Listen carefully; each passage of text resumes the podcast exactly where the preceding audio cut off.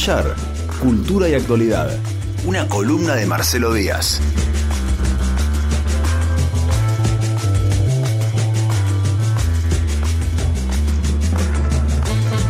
Y con esta música se acerca un Marcelo Díaz navideño disfrazado de Papá Noel atravesando la plaza de Villamitre. Marcelo, ¿cómo estás? Bienvenido. ¿Cómo va? Pero muy bien, muy bien. Qué lindo te queda ese, ese gorrito, ¿eh? Papá Noel negro. Sí, el Papá Noel.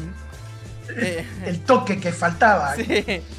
Es más para los Reyes Magos, ¿no? Claro, sí, sí. Pero bueno, ahora es Navidad y uno tiene que ir ayornándose al curro que va saliendo. Y aparte, y aparte es todo un tema, porque ¿cómo haces ahora para decir el negro Baltasar sin que te cancelen después? Claro. claro, ¿por qué le dicen el negro Baltasar y no el blanco eh, O el rey de color, ponele, claro. Claro, viste, tenés razón ahí, tenés razón con eso. Eh, estaba leyendo, ¿en qué diario salió una nota sobre lo que hablamos eh, la vez pasada sobre lo de Negrito? ¿En, en La Nación? En... Bueno, no sé. Lo vi ahí. Lo que- de. Sí. Eh, vi que en algún diario había salido, pero vos ya lo habías dicho todo, así que no la leía la nota. ¿Para qué? Muy bien. Bueno, eh, Marcelo, ya esta es la anteúltima columna del año. Y mm, hoy te- vas a meter, pero de lleno, de lleno, eh, en un informe que salió hace muy poco de la UNESCO, que se llama La cultura en crisis, guía de políticas para un sector creativo resiliente. Co- co- Contanos que, de qué trata, qué es eso, a ver. Nada, como estamos llegando a fin de año, me parecía bien, y, y hemos estado hablando de cultura en relación a distintos temas, y nos hemos estado quejando mucho también eh, por cómo fueron las políticas culturales en, en la ciudad. Sí. Me parecía bien eh, comentar un poco este documento de, de la UNESCO, que lo tenía para, para comentarlo hace unas semanas atrás, pero justo en el medio se murió Maradona, fue como que no, no nos dio paz eh, el, el último mes. Sí, cierto. Eh, la UNESCO no es la Organización de las Naciones Unidas para la Educación, la Ciencia y la Cultura. Bien. desarrolla programas para fomentar la, la conservación del patrimonio, la diversidad cultural, la resolución de, de conflictos eh, a través de la educación o, o la cultura, como puede ser el hecho de la no enseñanza de determinadas lenguas eh, en lugares donde hay poblaciones que hablan esas lenguas y no tienen su lugar en los sistemas escolares. Y también tiene una eh, un apoyo a todo lo que es producción artística y cultural, sobre todo en los últimos años, ligado a lo que son las soberanías nacionales. ¿no? Decíamos siempre que el hecho de contar con una producción cultural y artística fuerte en un país contribuye a la soberanía porque la cultura es eh, el sentido que le damos a nuestro vivir en, en comunidad, ¿no? En la medida en que nosotros le damos es- ese sentido a, a lo que hacemos y a, y a lo que pensamos, Mm, eh, somos soberanos respecto a eso. Si no, corremos el riesgo de eh, copiar modelos venidos de otros lugares, ¿no? Y, y basar nuestra percepción de la realidad en esos modelos venidos de otros lugares, ¿no? Lo que básicamente llamaríamos colonialismo o, o algo parecido, digamos, sin entrar en- en mucho detalle. sí.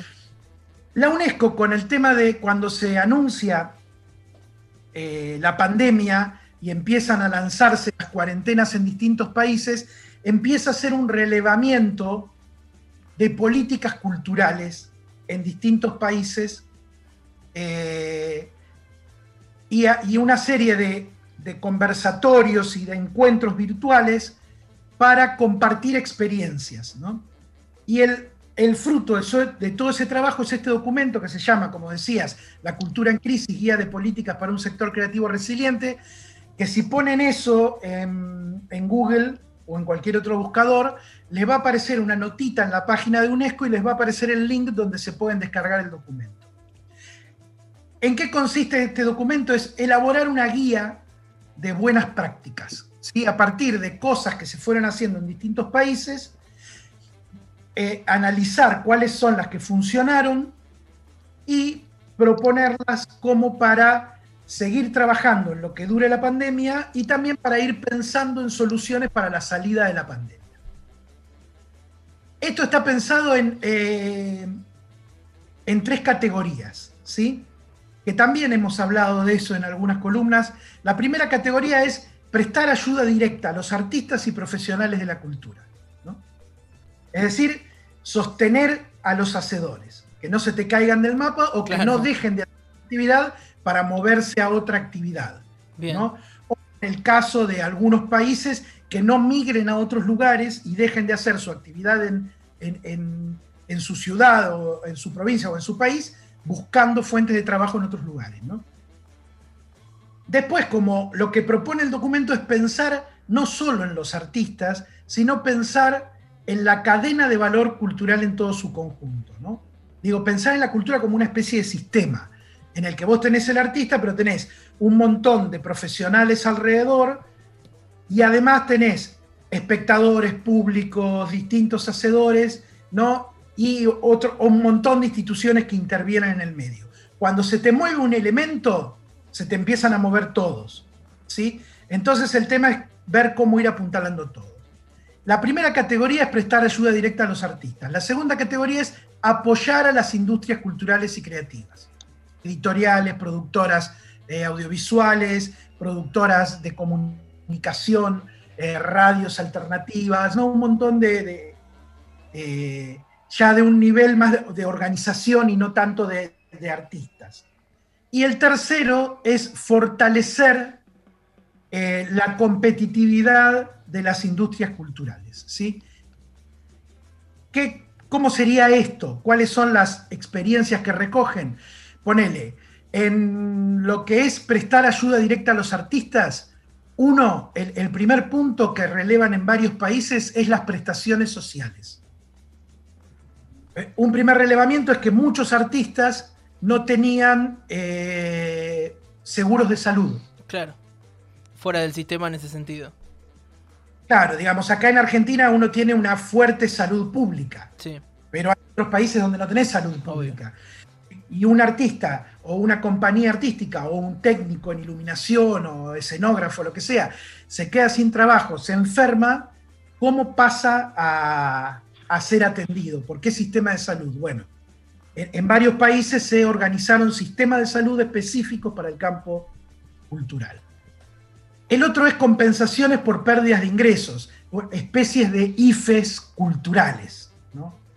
Digo, vos si vos eras eh, un teatrero o un músico que podías demostrar una X cantidad de ingresos a partir de lo que habías facturado en años anteriores, el Estado te hacía una especie de cálculo y te eh, abonaba un, porcentaje de eso que vos... una compensación. Exacto, una especie de compensación para, para lo que vos dejás de percibir por, por las condiciones de la cuarentena, ¿no? Otro es el encargo y compras de obras. Por ejemplo, encargar eh, a una editorial eh, una X cantidad de libros, como hizo la Conavit, que es uno de los ejemplos que está puesto en la guía eh, práctica esta de UNESCO. O comprar obras de teatro, ¿no? Para pasarlas en plataformas audiovisuales, como por ejemplo ha hecho Puerto Cultural, ¿no? Del, del puerto de Bahía Blanca. O pagos por obras a futuro. ¿sí? Como decir, bueno, eh, un determinado país o una determinada ciudad dice, estaría muy bien hacer una obra sobre tal cuestión, pero la vamos a estrenar el año que viene cuando se pueda empezar a, hacer eh, físicamente, pero mientras tanto adelantamos el pago.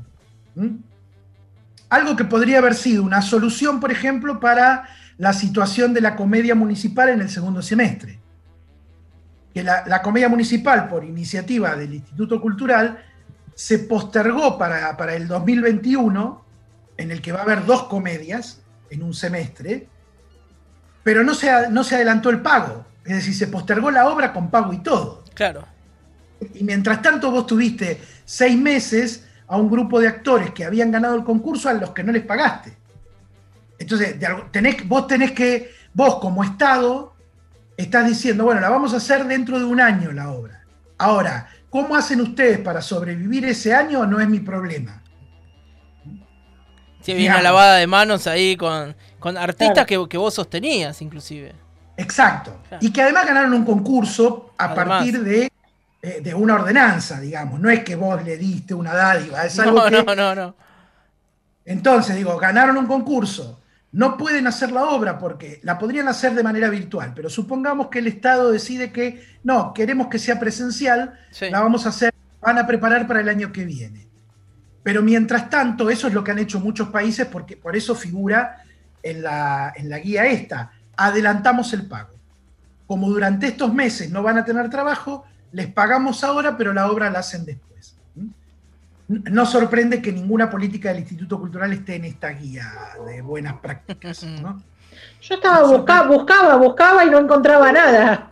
No, no, lo vas a buscar en, eh, eh, tenés el documento en varios idiomas, te lo podés leer en todos los idiomas que está, que no vas a encontrar, Virginia. Y después, el otro punto de ayuda directa a los artistas es la creación de competencias, ¿sí? Eh, competencias, habilidades. ¿Para qué? Para adecuarse a la situación actual o a la situación que va a presentar en la nueva normalidad, digamos. Como por ejemplo, pagar para que determinados artistas o técnicos o profesionales de la cultura tomen cursos en distintas eh, universidades o institutos del mundo para adaptar sus actividades, por ejemplo, al mundo digital.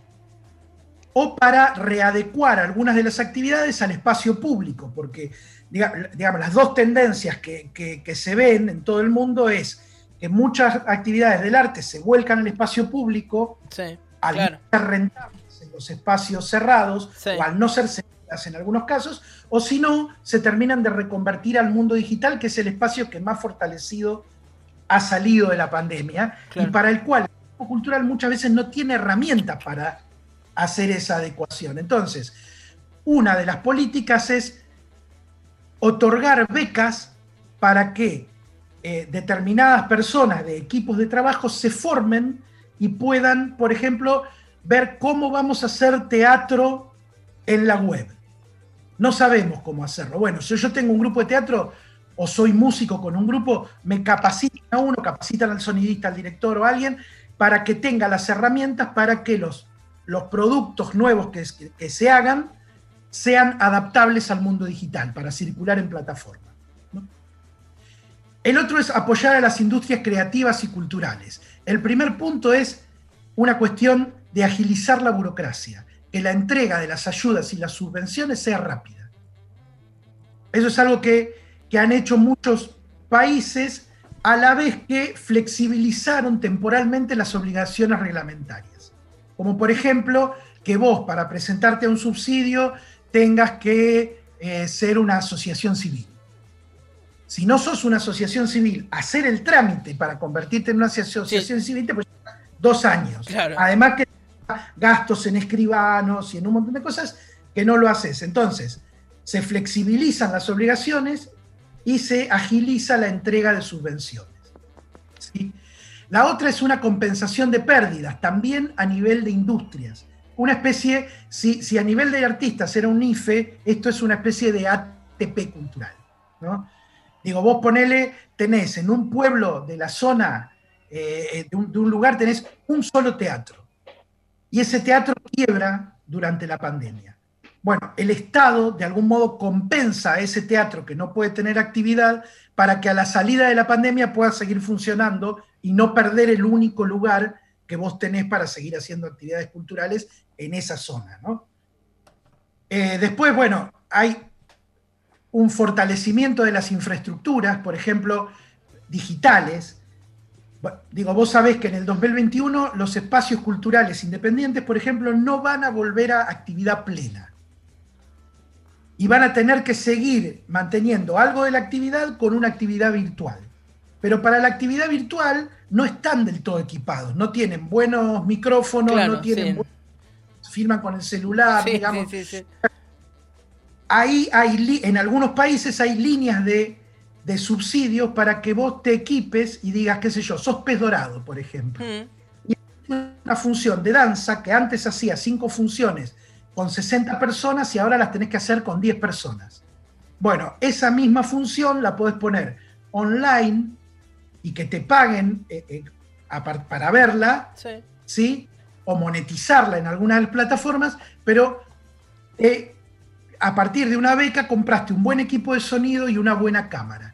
Y a partir del otro plan de, la- de las nuevas competencias, uno de tu equipo se capacitó en filmar en esas condiciones. Claro. ¿Ent- Sí, se va tenés- generando un contexto, digo, de una red que te permite seguir funcionando llegado a estos casos, ¿no? Exactamente, en ese combo que armaste, eh, hiciste una capacitación acá, un equipamiento acá, una beca acá- allá, y cuando va saliendo de las pandemias tenés una serie de herramientas que te permiten ir adecuando la actividad. Seguro. Estamos en versiones eh, chicas, porque estamos diciendo, bueno, hay cinco espacios independientes funcionando, seis, siete. Es comprar un equipito de- un equipo de sonido, no, no de, de- un equipo de grabación más que de sonido y una buena cámara. ¿Sí? Y, y una capacitación para esas personas. Sí. O incluso hasta podés decir, compremos uno para eh, la mesa de espacios culturales independientes. Sí, o lo dos, rotás. ellos lo administren cooperativamente entre los espacios culturales. Digamos, ¿no? Sí. Para, para acá a Bahía Blanca, las cosas que se podrían haber hecho sin haber gastado demasiado y que hubieran servido para, para el funcionamiento. Y el otro es la estimulación de la demanda, en este apoyar a las industrias creativas y culturales. ¿Qué es eso? A- ayudar en la difusión de las actividades, Fundamental. sobre porque qué pasa como eh, el entorno digital es el que se en el que hemos vivido durante esta pandemia la oferta que tenés te sobrepasa y a veces es muy difícil para un espacio o un grupo bahiense competir con artistas reconocidos o con plataformas que tienen un dinero en publicidad del que vos no disponés. Entonces, ¿cómo trabajás con eso? Bueno, apoyando en la difusión. Por ejemplo, acá tenías presupuestado 20 millones para la pauta y llevas gastado 82 millones en pauta. Sí. Parte de esos 82 millones, esos 62 millones de los que te pasaste, tranquilamente vos podés decir, generamos micros en las radios donde eh, presentás a artistas que van a presentar sus eh, eventos en la web. ¿no? O- sé yo, ya te digo, los que se presentaron en Puerto Cultural, o los que ayudó a hacer la cooperativa, o los, o los que ha estado presentando un sur, ¿no? Das una mano en que eso llegue a más gente a través de las redes. Seguro. Esa es una política. La otra es la de creación de público, que va de la mano de esa. ¿Sí? Que es, por ejemplo, la compra de contenidos. Digo, ahí, va- ahí es donde vas armando todo lo anterior. Digo, vos comprás una obra o comprás literatura o comprás una charla, lo que sea, y la adaptás en la web y la trabajás como material didáctico en las escuelas que estaban funcionando a través de las aulas virtuales también. Claro. Entonces digo, vos, vos sabés que cada maestro está conectado a 30, 40 alumnos, eso multiplicalo por todos los docentes y todos los cursos que tenés en la ciudad, si vos tomás contacto con eso y decís, miren, háganle llegar a los alumnos esta, este concierto de Supernova, por ejemplo. ¿No? Nosotros eh, ayudamos a que ellos lo graben, ¿sí? les pagamos por hacerlo y necesitamos que el, el sistema escolar nos ayude a difundirlo simplemente. Cuando el profesor está frente a los alumnos le dicen, acá hay una serie de materiales de cultura bahiense que el que quiere lo puede mirar. Tan simple como eso, ¿eh? Sí. No estamos hablando de, de poner un satélite en órbita ni nada Nada. Ah, claro. eh, y el tercero de, de estos era, el primero era eh, prestar ayuda directa a los artistas, el segundo apoyar a las industrias creativas y culturales, y el tercero es fortalecer la competitividad de las industrias. ¿No? Y entonces ahí tenés dos. Uno, promoción de los contenidos nacionales. ponele, vos como Instituto Cultural de Bahía Blanca te empezás a poner en contacto con otras ciudades que tienen sus contenidos virtuales. Y como vos tenés una plataforma de contenido para cual le pagás a los artistas para tener esos contenidos, haces un convenio con la ciudad de Córdoba, con Barcelona o con Jacksonville y de los materiales que tienen ellos pasás algo vos en tu plataforma y de, de los materiales de artistas bayenses empezás a ponerlos a circular en plataformas similares en todo el mundo. Lo que a futuro les puede generar contratos en distintos lugares a partir de que se los conozca. Bueno, ahora todo este mundo virtual ha, permitido eso también, ¿no? E, esta apertura. Exactamente, lo que, lo que pasa es que hacerlo al, hacerlo al artista es como que el artista tiene que, además de preparar la obra, el concierto, lo que sea, tiene que adecuarse a la realidad digital y además salir a ver a quién se lo eh, presenta para que se lo difunda. Cuando vos tenés, las, tenés una estructura estatal que puede hacer todo eso. Tranquilamente, ¿sí? Eh, y la otra es, y como para ir cerrando, dispositivos de participación para evaluar las necesidades y estudiar la viabilidad. ¿Qué quiere decir esto? Que frente a la pandemia nadie sabe qué hacer. Entonces, 10 cabezas piensan mejor que una. Y si de esas 10 cabezas tenés un funcionario que mucho no conoce del tema y nueve artistas que saben de lo que están hablando porque es a lo que se dedican durante toda la vida, junta esas 10 cabezas. No te quedes con uno tratando de dar respuestas tarde y mal a cosas que ya se están haciendo en otros lados con gente que ya sabe más y que además las prueba y te dice esto se hace así, no como lo estás haciendo vos. Entonces, claro, ya está hecho, ya está A mí en ese sentido, ¿sabés qué? Sí, Virginia. Perdón, digo, a, mí en ese sentido, ¿sabés qué, me viene, qué me llama la atención desde el domingo en particular o desde el sábado? Que anunciaron, digo, se dedicaron durante todos estos meses de pandemia a, vaciar todos los proyectos culturales que había en Bahía Blanca, digo, sobre todo los que no tenían que ver con lo poco que habían hecho ellos. Digo, con todo esto que, decías vos, eh, no, no, no, pusieron herramientas a disposición, no hubo ayudas económicas, no, hubo cabeza pensando cómo, reactivar el sector y demás, y salen el último fin de semana a decir que crearon, lo que para mí es una apropiación del término, que crearon un centro cultural denominando de esta manera a la isla del Parque de Mayo con una pedor, digo, con el mayor de los respetos a los espectáculos que hubo ahí. Yo pasé 10 minutos, el sonido era malísimo, no se le ofrecía nada, digo, de ninguna, ninguna otra comodidad a las personas que allí estaban. La pretensión de que eso sea un centro cultural, cuando intuyo, digo, no lo sé, capaz que me decís, no, eso es un centro cultural, pero intuyo que tiene que haber otro trabajo mucho más colectivo y comunitario para que algo sea denominado centro cultural, me llamó la atención, digo, como esta contraposición o este choque de sentidos. Por un lado, todo un año vaciando a, todos quienes quisieron poner el hombro para fomentar la actividad cultural en Bahía Blanca y por otro lado te desayunas un fin de semana o, o dos antes de que termine el año con que ahora tenemos un nuevo centro cultural en Bahía Blanca y parece que está ubicado en la isla del Parque de Mayo y parece que además lo va a manejar Rubén García. Bueno, listo, chicos, ciérrenme el 2020, no me da para más. Pero vos además, fíjate que eso, digamos, si bien es distinto a lo que se hizo durante la gestión de Margo, sigue más o menos la misma línea, que es la de el Estado se piensa como un productor. ¿no? Eh, claro, solo de espectáculos. Pensaba el Estado como una producción de espectáculos, cuando ya tenía productores que hacían espectáculos.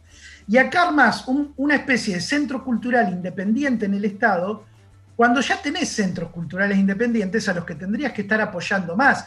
El Estado, por ejemplo, está bien que tenga museos, porque mantener un museo es costoso y es raro que exista un museo independiente. Entonces ahí, donde el independiente no puede hacer su actividad, está bien que el Estado la haga, ¿no? Pero digo, no está bien que el Estado se ponga a hacer lo mismo que ya te hace el campo independiente igual digamos, que armas una especie de centro cultural independiente que son cuatro paredes donde pones una banda a tocar. Eso tenés muchos lugares así en Bahía. ¿Ya para qué vas a sumar uno más desde el Estado? La función del Estado es esto que estuvimos hablando. Que no lo digo yo, lo está diciendo la UNESCO, que está tomando las experiencias de todos los países. Digo, acá que te ponen un cono amarillo y te dicen que se hace, que es, te, te convierte la ciudad igual que Nueva York, digo, o, te están diciendo que acá no tenemos una inteligencia como en el primer mundo, muchachos, si quieren copiar, bájense este documento, después pasamos el link. Va a estar, va a estar en, la web. Y miren un poco, ¿no? Y para cerrar, porque sé que tienen otra nota, lo que dice UNESCO, dice, hay cuatro recomendaciones para aplicar todo esto. Porque dice, esto, eh, algunas de estas prácticas funcionan en algunos lugares, en otros no. Entonces dice, atendamos a recomendaciones. ¿sí? La primera recomendación es gobernanza participativa. Nada de esto se puede hacer si vos no armás organizaciones para que participe el campo cultural. Acá ni tenés que organizarla, porque ya la tenés, tenés el Consejo Consultivo, creado por ordenanza. Digamos, acá Bahía Blanca está anticipada esta situación que te está sugiriendo la UNESCO. Ya tenés acá espacios de participación, generados por ordenanza. Después, igualdad de género en cuanto a la elaboración de las políticas y en cuanto a las contrataciones que se vayan a hacer. Tercero, eliminar trabas para la movilidad. En la medida en que puedan empezar a, ofrecerse contratos a artistas que vos difundiste a partir de, las plataformas digitales, favorecer que puedan moverse. ¿sí? Porque ponele que, qué sé yo, eh, un grupo de teatro bayense lo vieron en una plataforma en Chile. Y vos decir, bueno, lo invitamos, pero le pagan una parte. Bueno, favorece que puedan ir hasta Chile o al lugar donde los inviten, ¿no? Y el cuarto es trabajar para adecuar todas las actividades o una parte al menos al nuevo entorno digital. Porque ahí tenés una competencia feroz de las grandes plataformas multinacionales y si no haces algo a nivel nacional a nivel de, estados medianos, como por ejemplo pueden ser las provincias, y a nivel municipal, no hay manera de que el artista solo pueda competir con Netflix, por ejemplo. ¿no? sin duda. Así que bueno, nada, eso, quería traer ese panorama. Esto tiene como unas 60 páginas, son re interesantes, todo está bueno leerlo, lo compacté lo más que pude, pero me parecía interesante para decir, se podrían haber hecho muchas cosas durante el año no se hizo ninguna. Y no es que son cosas que necesitan inversiones extraordinarias. Es muchas por veces... Si está, digo, por si está escuchando Roseló y no tiene nada que leer en estos días, ¿de dónde se puede encontrar eso? Eso pones eh, en la página de la UNESCO, pones la cultura en crisis y te aparece una notita y de ahí te dejas el artículo. Impecable. Bueno, Marcelo, eh, ¿Tenemos algo preparado para irnos? ¿Con, qué, nos vamos a estar yendo en este anteúltimo puede fallar del año 2020? Bueno, hoy es miércoles, pero como es el último día es casi como un viernes, así que nos vamos con Les Azunes haciendo Viernes Cultural. Impresionante. Marcelo, muchas gracias y feliz Navidad. Pum, pum, perón. así pasaba Marcelo Díaz.